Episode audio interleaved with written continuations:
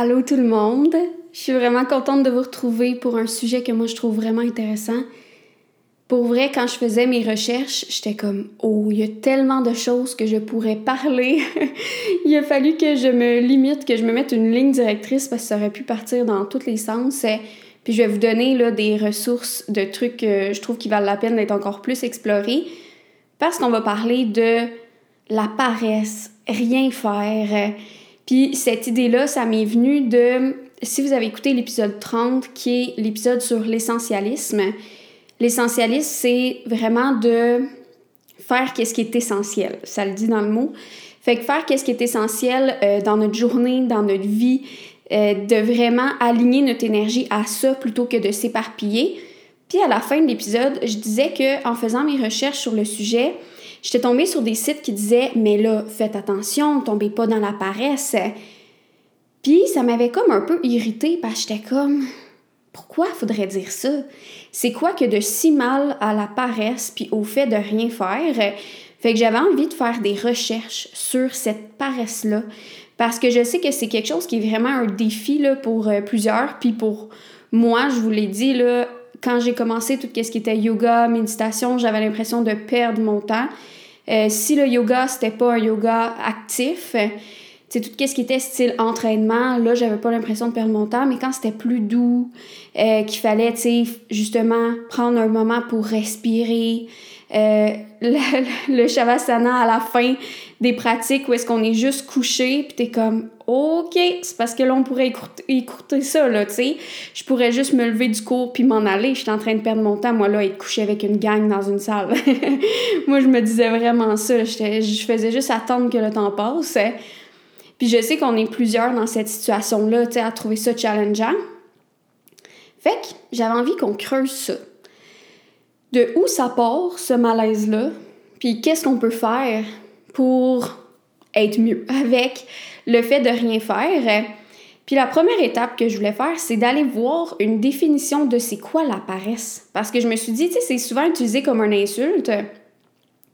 Quelqu'un qui est paresseux, puis que justement on dit attention, tombe pas dans la paresse. Mais j'étais curieuse de savoir comme concrètement comment c'est défini. Puis j'ai trouvé deux définitions qui se qui sont pas tout à fait pareilles, je trouve. Il y a le dictionnaire Le Robert qui définit la paresse comme un comportement d'une personne qui évite l'effort. Et Larousse, c'est plus comportement de quelqu'un qui répugne à l'effort, au travail, à l'activité. Fait que déjà là, il y a comme une différence. C'est évite versus répugne. Parce que je trouve que éviter l'effort, c'est tout à fait sain dans certains contextes ou au quotidien. Là, dans le sens, il faut pas qu'on soit toujours dans l'effort. C'est problématique. Mais là, répugner l'effort, c'est un mot qui est fort. Puis est-ce que c'est 100% du temps, dans le sens, c'est quelqu'un qui 100% du temps est répugné par l'effort? ou c'est plus que par certains moments, on est répugné par l'effort? Puis encore là, ça, moi, je trouve ça sain. Moi, ça me tente pas de me forcer tout le temps. Tu sais, souvent, on entend des phrases comme, euh, tu sais, dans la vie, il faut travailler dur, euh, la vie est difficile, euh, tu sais, il faut faire des efforts pour atteindre telle affaire. C'est... C'est lourd, là, si on passe notre vie dans juste cette mentalité-là de tout le temps go, go, go, puis de tout le temps tout doit être difficile. Il y a des choses qui peuvent être difficiles, mais il y a d'autres choses qui peuvent être relaxantes puis faciles. Fait que je trouve que la paresse, c'est comme ça a été mis vraiment comme quelque chose de super mauvais, mais en fait, il y aurait quelque chose de sain de ça. Puis on peut apprendre de la paresse, puis en amener plus dans notre vie. C'est vraiment correct que c'est une question d'équilibre. C'est tout le temps ça dans la vie. Tout est une question d'équilibre, d'essayer d'atteindre l'équilibre parce que la vie, c'est pas juste d'être en équilibre tout le temps. Puis même, je trouve que d'être tout le temps en équilibre, il y a quelque chose d'un peu plate là-dedans. Parce que des fois, c'est le fun d'être déséquilibré, qu'il y ait des petits défis, qu'il y ait quelque chose qu'on se dit Ouh, ok, ça me sort de ma zone de confort, puis après, on réatteint un autre équilibre. Fait que je trouvais ça intéressant, de déjà juste se demander c'est quoi la paresse Moi, je trouvais ça super intéressant. Puis, qu'est-ce que je trouve aussi le fun de parler de ça, c'est que selon moi, le fait qu'on soit pas assez paresseux, c'est entre autres euh, responsable, c'est un facteur parmi plusieurs, mais de tout ce qui se passe avec la planète. Parce que on est trop dans l'effort, dans le faire, dans le travail. Puis on est tout le temps dans notre tourbillon de choses à faire. Puis ça, qu'est-ce que ça fait? C'est que on n'a pas de pas de recul. Parce que quand notre agenda est surchargé, on peut pas regarder les choses dans son ensemble. On a juste nos yeux collés sur chaque petite chose. Mais c'est quand on prend un break qu'on peut voir Oh, OK, ça c'est la vue d'ensemble. Puis pour la planète, c'est ça, c'est qu'on est tellement tous pris dans notre quotidien, dans toutes les petites choses, dans, tu sais, tout ce qui est les économies, ben, l'économie, tu sais, puis les, ce que le gouvernement, dans le fond, priorise, tu sais, ben, eux, c'est qu'ils sont vraiment collés là-dessus, tu sais. Puis personne prend le temps de juste dire, regarde, on arrête. Ça, ce serait fou quand même. Une journée, tout le monde, là, on arrête. Tout le monde.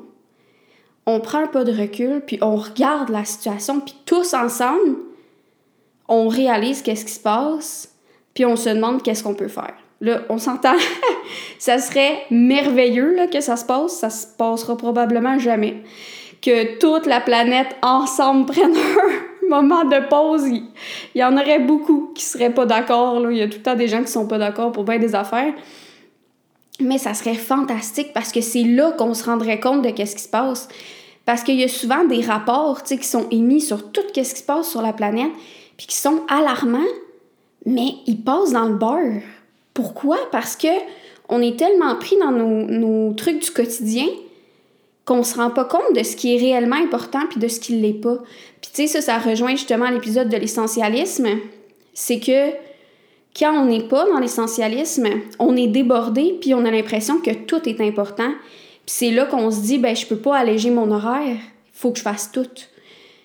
Mais c'est justement, si on a l'impression que tout est, est important égal, ben, des trucs super importants comme tout ce qui se passe avec la planète, ben, on dirait que ça devient au même pied d'égalité que le reste. Versus quand on prend des pauses, on peut réaliser la vraie ampleur de la vie puis de ce qui est important pour nous. Puis moi, un exemple qui m'est venu quand je pensais à ça, c'est quand euh, j'étais vraiment pris dans le tourbillon de faut que je rentre au doctorat. Puis que là, c'était super difficile, tu sais, tout euh, avoir des bonnes notes, faire du bénévolat, faire ma demande, blablabla. Bla, bla. J'étais vraiment pris là-dedans. Puis quand j'ai appris que j'étais sa liste d'attente, euh, mon monde s'effondrait. J'étais comme, OK, moi j'ai tout fait ça pour rien. Là. Ça se peut que je sois même pas prise. J'ai même pas de plan B. Fait que cette soirée-là, -là, j'étais vraiment pris là-dedans. Puis on a écouté un film après, puis ça a juste tombé que le film c'était, euh, selon une histoire vraie, une catastrophe naturelle qui s'était passée à une famille. Puis pour vrai, c'était horrible. C'était tellement un film triste, leur histoire, puis tout ça. Puis c'est là que ça m'a fait mon pas de recul. De dire, hey, dans le fond, là, oui, en ce moment, pour moi, c'est terrible, qu'est-ce qui se passe.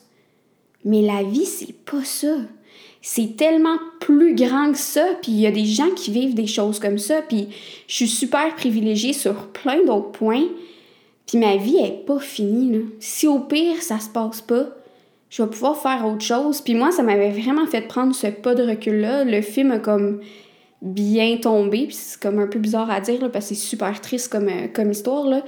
Mais moi, ça m'a fait réaliser ça. Fait que de prendre le temps de rien faire, ça nous fait réaliser beaucoup, beaucoup de choses parce que on peut, c'est en, amenant le vide qu'on peut amener des nouvelles choses.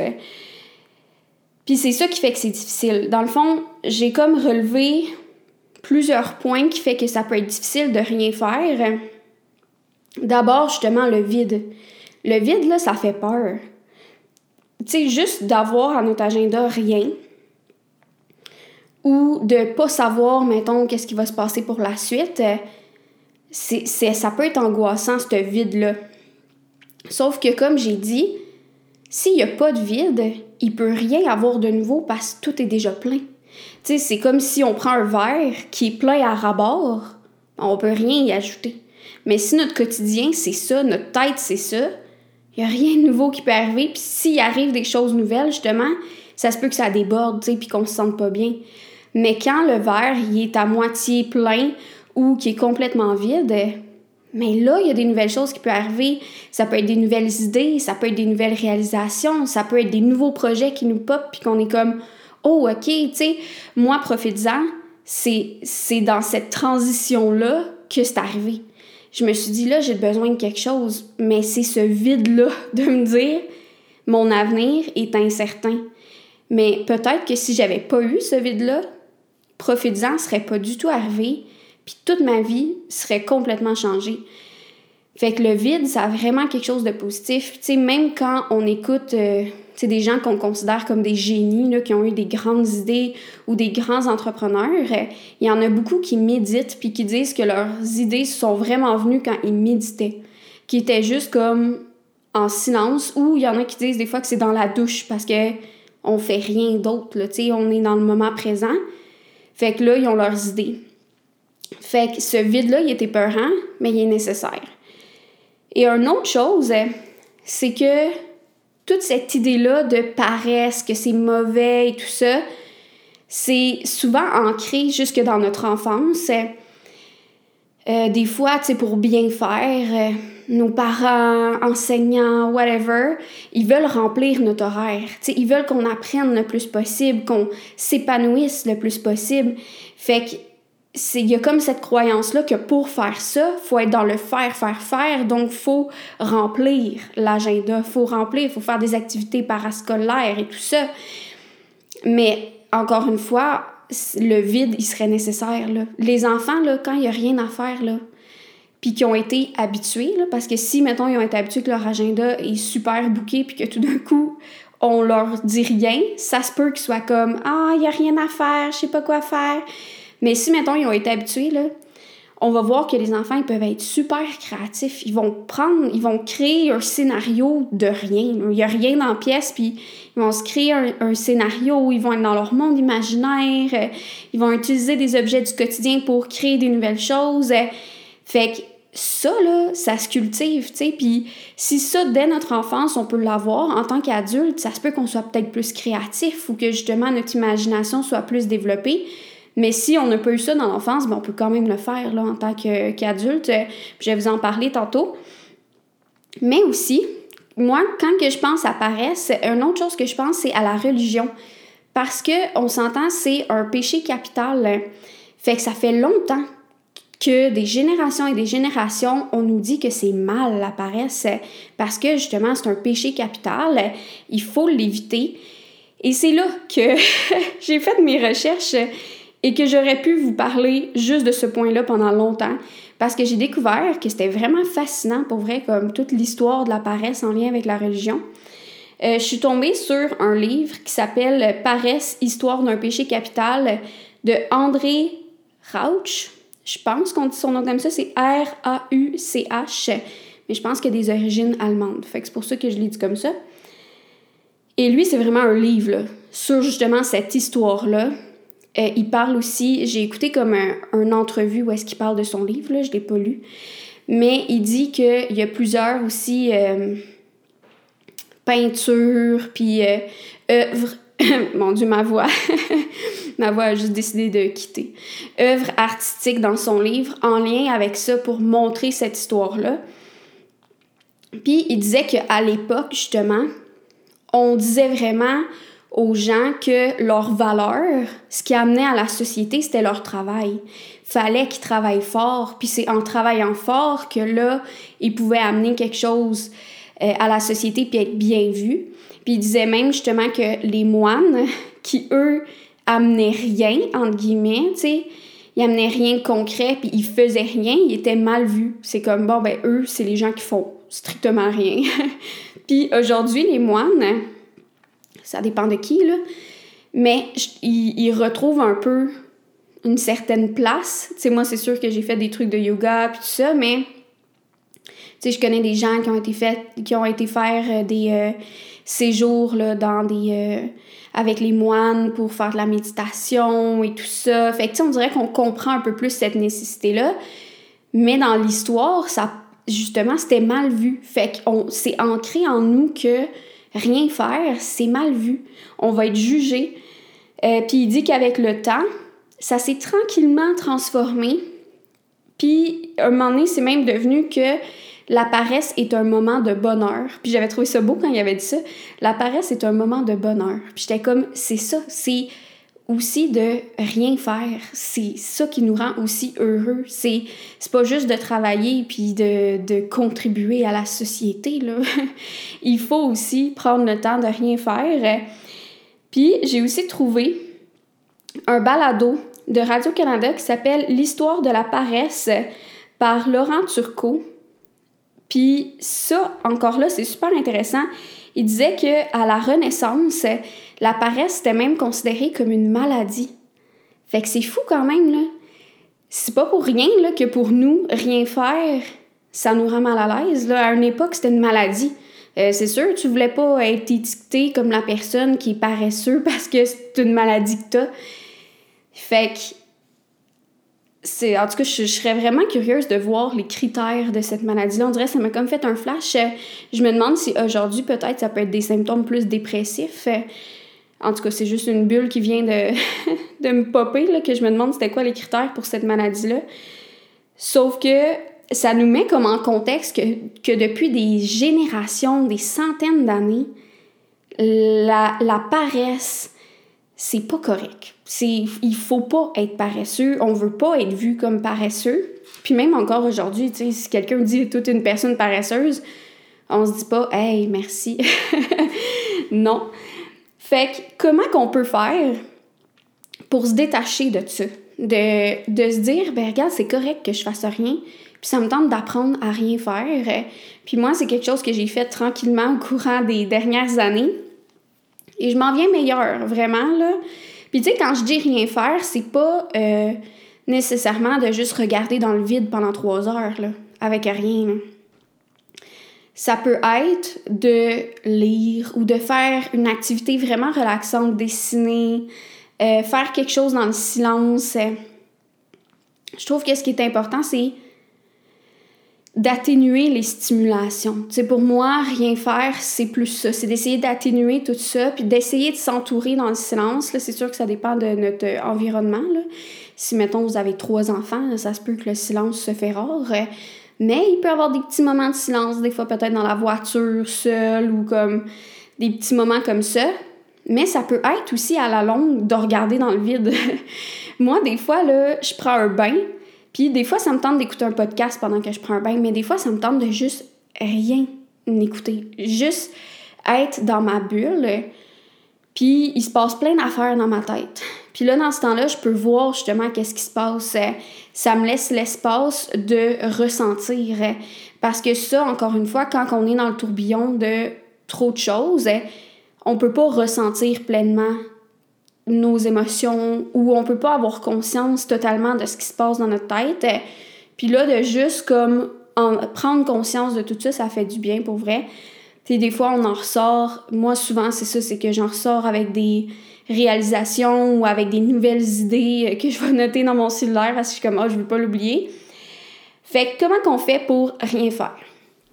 Je trouve que une des premières étapes, c'est d'observer nos réflexes par rapport à ça. Parce que on a beaucoup de réflexes, par exemple, que quand on n'a rien à faire, on prend notre sel. Je sais pas pour vous, là, mais moi, des fois, je prends mon sel, puis je l'ouvre, puis je suis comme, mais qu'est-ce que je fais? J'avais rien à faire sur mon sel. Mais on dirait que j'étais comme en deux tâches ou comme à l'épicerie, tu sais, puis t'attends en fil, fait que tu prends ton sel, mais j'ai rien à faire dessus. J'étais même curieuse de me dire, à un moment donné, il faudrait que je calcule, ou peut-être que ça doit être écrit à quelque part dans mon cellulaire, il faudrait que je regarde le nombre de fois que je le déborde. Tu sais, juste le, le prends puis que je l'ouvre, tu sais. Ça doit faire peur comme chiffre, pour vrai. fait que j'ai remarqué ce réflexe-là, puis moi, je me suis dit, OK, ben, tu sais, juste quand je fais des affaires, je mets mon cellulaire vraiment plus loin.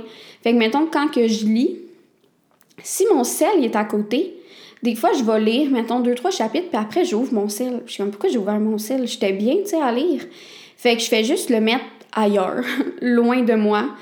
Euh, ou quand que je travaille, tu sais, je vais... Des fois, je travaille sur mon cellulaire, là, vu que je travaille dans les médias sociaux et tout ça. Mais quand je travaille pas sur mon cellulaire, je le mets sur un autre bureau. J'ai comme deux bureaux dans mon bureau. Fait que je le mets sur l'autre, juste pour qu'il soit plus hors de ma portée, pour pas que ça devienne un réflexe de même. Puis on peut avoir d'autres réflexes comme mettre, dès qu'il y a un moment de silence, mettre de la musique ou mettre un podcast. Puis ça, ça, fait que justement, on peut pas prendre le temps de rien faire parce que notre tête va être occupée à autre chose. Euh, puis ça fait aussi que on se rend pas compte des fois que nos journées sont intenses puis qu'on les rend nous-mêmes encore plus intenses en faisant juste plein de petits gestes comme ça parce que si on a déjà plein de choses dans notre journée mais que entre chaque petit trou, on le comblé encore plus, on va finir plus épuisé à la fin de la journée. Mais si ces petits trous-là, là, on a juste pris le temps de respirer puis de faire la transition entre les tâches, ça fait vraiment une grosse différence vous l'essayerez. Là. Moi, les journées là, où est-ce que je me rends pas compte, là, puis que justement, je prends tout à mon sel, puis après, je me mets un podcast, puis là, tu sais, à la fin, je suis comme, ah, mon Dieu, genre, on dirait que, oui, j'ai fait des choses, mais ça me paraît deux fois plus épuisant que ce que normalement je me sens, tu sais, puis c'est là que je me fais la réflexion de justement tout ce que j'ai fait, puis je me dis, OK, demain, je ferai pas ça, puis je vois vraiment une différence. Puis après ça, c'est de creuser notre inconfort à rien faire en se posant une série de questions. Puis là, je vous en ai préparé des questions. fait que ça vous tente de noter ou à un moment donné d'y revenir, là. Mais juste de se demander une question simple au début. Mon inconfort pour rien faire, ça vient d'où? Puis juste voir, est-ce qu'il y a quelque chose qui pop en premier? Quand est-ce que ça a commencé? Est-ce que c'est dès qu'on était jeune ou on a comme un moment qu'on se souvient ah, tu sais, cégep, université, on dirait que là, il fallait tout le temps que je fasse de quoi, tu sais. Comme moi, là, moi, j'ai l'impression que c'est secondaire, là, à peu près, que ça a parti. Est-ce qu'on était capable, enfant, de rien faire? C'est quoi nos souvenirs par rapport à ça? Est-ce que fallait tout le temps qu'on soit occupé? Est-ce qu'on disait souvent à nos parents, ah, j'aime pas ça, j'ai rien à faire? Ou est-ce qu'on pouvait des fois juste être dans notre bulle puis, euh, tu sais, être créatif? Tu sais, ça ressemblait à quoi? Euh, comment on réagissait aussi quand justement il y avait du vide en tant qu'enfant? Est-ce qu'on était content? Est-ce qu'on n'était pas content? Comment nos parents ou, et ou notre famille, entourage réagissaient? Est-ce qu'ils voulaient tout le temps combler notre horaire? Est-ce que, au contraire, c'était vraiment relax, il n'y avait rien de prévu? Euh, puis aussi une autre question, qu'est-ce qu'on se dit quand on fait rien? Comme moi, quand je vous ai dit là, tout ce qui se passait dans ma tête, euh, j'étais en train de perdre mon temps, qu'est-ce que je fais là, je pourrais faire ça. Euh, ça, là, ce discours-là, là, soyez attentif à ça la prochaine fois. Puis notez-le si vous pouvez. Le plus possible, qu'est-ce qui se passe dans votre tête. Et aussi, qu'est-ce que vous vous dites quand vous voyez quelqu'un rien faire ou que la personne vous dit Bah, j'ai juste rien fait de ma fin de semaine, genre j'ai pris ça relax. Est-ce que vous vous dites oh wow, c'est hot, j'aimerais ça être capable, mais est-ce qu'il y a peut-être du jugement de dire voyons donc, elle n'a rien fait, elle aurait pu faire ça, ça, ça, ou comme euh, ben voyons, elle a donc bien l'air de faire rien de sa vie, nanana. Des fois, on peut avoir des jugements inconscients, dans le sens que on pense qu'on est correct avec le fait de rien faire, mais là, il arrive des personnes comme ça, puis là, on, on fait des jugements, puis là, ah, OK, tu sais, ça vaut la peine d'être noté dans le fond, ça cache quelque chose, tu sais, cette pensée-là. Fait que ça, ces questions-là, ça peut être un bon point de départ pour se dire c'est quoi notre inconfort par rapport à ça? Moi, comme je vous dis, c'était vraiment relié à la productivité. Pourquoi? Ben là, si on se pose la question pourquoi, dans le fond, cette productivité-là était si importante? Ben parce qu'elle était reliée à ma valeur. Justement, comme je vous ai dit, le fait que quand on pense que notre valeur, c'est ce qu'on fait, ben c'est sûr que c'est challengeant de dire je fais moins. Parce qu'on a l'impression que si je dis je fais moins, je suis moins. Mais fait qu'il faut vraiment se rendre compte de ça. Quand je me suis détachée de ça, puis j'ai réalisé que ça avait pas rapport, là, que mes actions puis ma valeur en tant que personne, c'était deux choses. Ça a fait une énorme différence. Et la troisième chose, c'est de s'exercer comme un sport. On se dit, regarde, en ce moment, comme n'importe quel sport que je commence, je suis poche. Puis c'est correct, mais je vais devenir meilleure. Puis comme dans n'importe quel sport, on commence pas avec, mettons, euh, la piste la plus difficile. Par exemple, si c'est du ski alpin, je vais pas dire je vais faire la trois diamants noirs pour commencer. Je vais mourir. je vais être traumatisée après. Fait qu'on va pas commencer à se dire OK, je me laisse. Si maintenant c'est vraiment challengeant pour nous de rien faire, on va pas se dire je me laisse un après-midi complète avec rien. Ça peut être de se laisser 15 minutes, justement, à, au lieu de mettre de la musique ou un podcast, juste rien mettre. De pas prendre son cellulaire. Tu sais, de, mettons qu'on est en file à quelque part, là, on prend pas notre cellulaire, puis on regarde comment que ça nous fait sentir. Puis juste ça, là, pour vrai, en tant que société, c'est un beau défi, là, parce que quand on regarde autour de nous, les, les jeunes, surtout, là, les personnes plus âgées, souvent, c'est moins un comportement que j'observe, mais on voit tout le monde qui est sur leur selle, puis qui lève pas les yeux. Mais là, d'avoir les yeux levés avec rien, déjà, ça peut être euh, plus confrontant parce qu'on peut croiser le regard des autres, euh, tu sais, faire des petits sourires, se dire, OK, qu'est-ce que je fais? Je regarde à terre. fait que, ou juste dans une salle d'attente aussi, de comme pas prendre son sel pendant comme 15 minutes, là. Ça, ça peut faire drôle parce qu'on est comme le seul qui fait ça. Mais c'est des petits défis comme ça qu'on peut faire au début, puis tranquillement, on devient meilleur puis plus à l'aise pour augmenter le temps, pour. Euh, tu sais, puis ça peut être, au lieu de prendre votre sel, ça peut être de prendre un livre, puis après de prendre plus rien. Tu sais, c'est d'y aller graduellement, puis de voir comment vous vous sentez, puis dites-vous que c'est normal qu'au début, ça soit pas pas tout relaxant. Parce que, comme je vous ai dit, moi, quand je faisais de la méditation, eux, ce n'était pas relaxant. me sentais plus épuisée après que euh, si j'en avais pas fait. ça m'avait tellement spiné dans la tête tout que j'étais comme ah, je me sens pas bien. Faut que je m'en aille d'ici puis que je recommence dans ma vitesse rapide pour retrouver mon confort parce que ça me confrontait trop. Fait que c'est ça. C'était euh, mon petit talk sur la paresse, le fait de rien faire. Euh, pour vrai, je trouve ça full intéressant, comme toute l'histoire de la paresse là très intéressant. Moi, je vais aller lire plus là-dessus parce que j'aime ça, tu sais, savoir d'où proviennent les choses. Je trouve que ça nous aide après à mieux nous comprendre. Puis comme je vous ai dit, moi, je vois un lien avec l'environnement, la planète aussi. Fait que c'est pour ça que je vous en parle parce que c'est autant pour notre bien-être à nous que pour le bien-être de tous. Fait que voilà. Je vous, je vous dis à la prochaine.